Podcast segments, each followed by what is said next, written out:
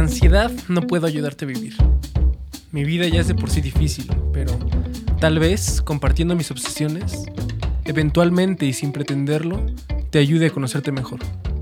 Tengo toda la vida por delante, pero al mismo tiempo siento que se me acaba el tiempo, que voy tarde a donde sé que tenga que llegar.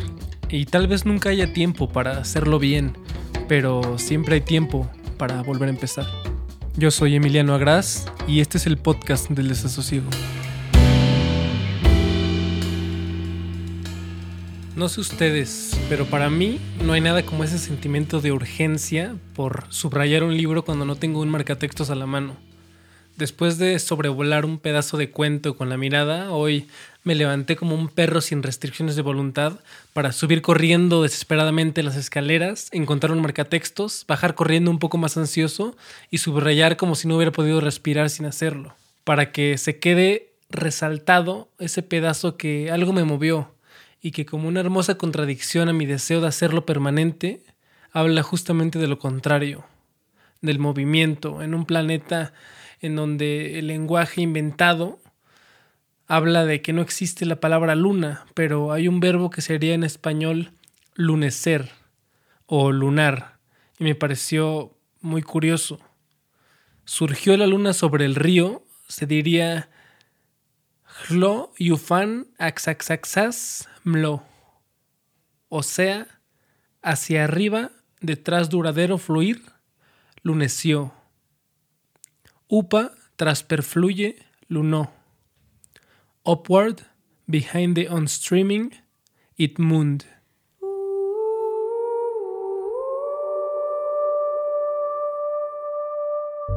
Este es un fragmento del primer cuento en el libro de ficciones de Jorge Luis Borges y fue la primera, el primer acercamiento a intentar comprender a qué es lo que se refería. Nunca había leído a Borges conscientemente como tal y me dejó me dejó muy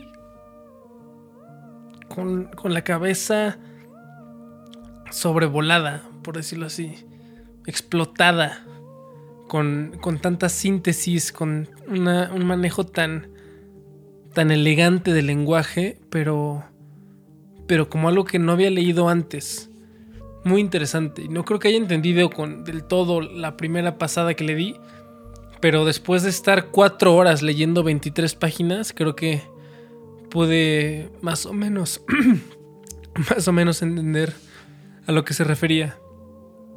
Y, y es muy interesante porque plantea un mundo, un planeta llamado Tlon, que está, está construido con el idealismo puro y, un idealismo puro construido por los hombres y da varias, varias características de este planeta que lo hacen un planeta ideal, pero al final lo que yo pude destacar de la historia es que Borges está triste porque las peores partes del idealismo se están propagando controladas en el mundo real, un mundo donde ya no se sabe nada con certeza, ni siquiera que es un mundo falso construido por los hombres.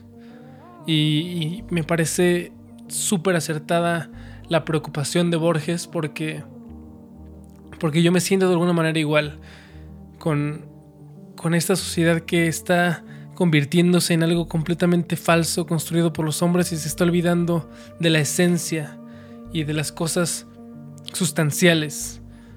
Y, y pues no sé a dónde vayamos a ir, pero vivimos en un mundo en donde a la gente, por alguna extrañísima razón, le da miedo hablar por teléfono.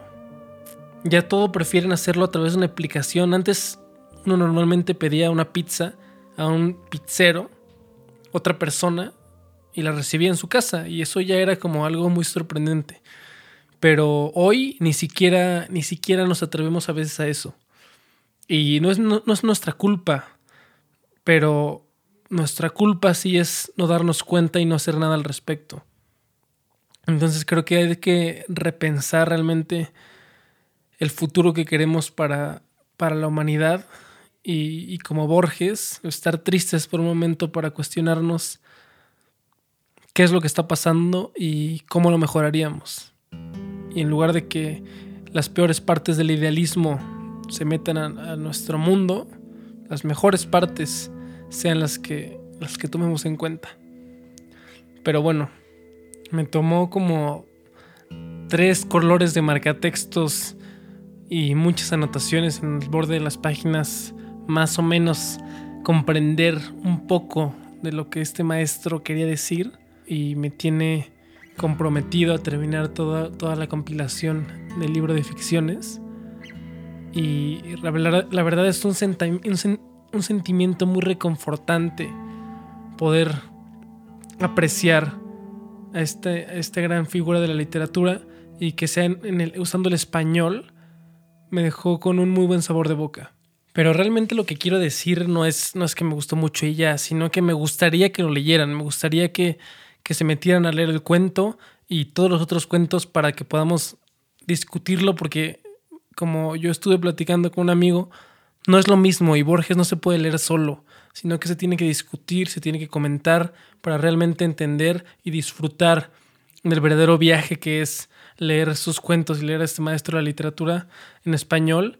Y me gustaría que lo leyeran, me gustaría que lo leyeran para que podamos discutir por algún medio lo que, lo que a ustedes les hizo pensar, las cosas que descubrieron en el texto, las cosas en las que se sintieron identificados personalmente, porque para cada quien es diferente y definitivamente cada quien encuentra cosas en el texto que otra persona no, no encuentra y pues eso es muy rico y crecer la conversación y crecer la discusión siempre es algo que me ha emocionado mucho y me gustaría compartir un poco de este libro con con la gente que me escucha y con la gente que me quiere, porque pues realmente esto lo hago por ustedes, por conectar con, con las personas que me gustaría que estuvieran un poco más cerca, pero, pero desafortunadamente estas condiciones apocalípticas en las que nos encontramos nos lo permiten.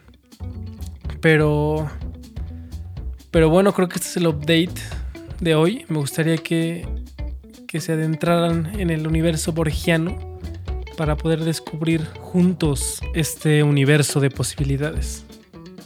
Nos vemos en el próximo. Bye.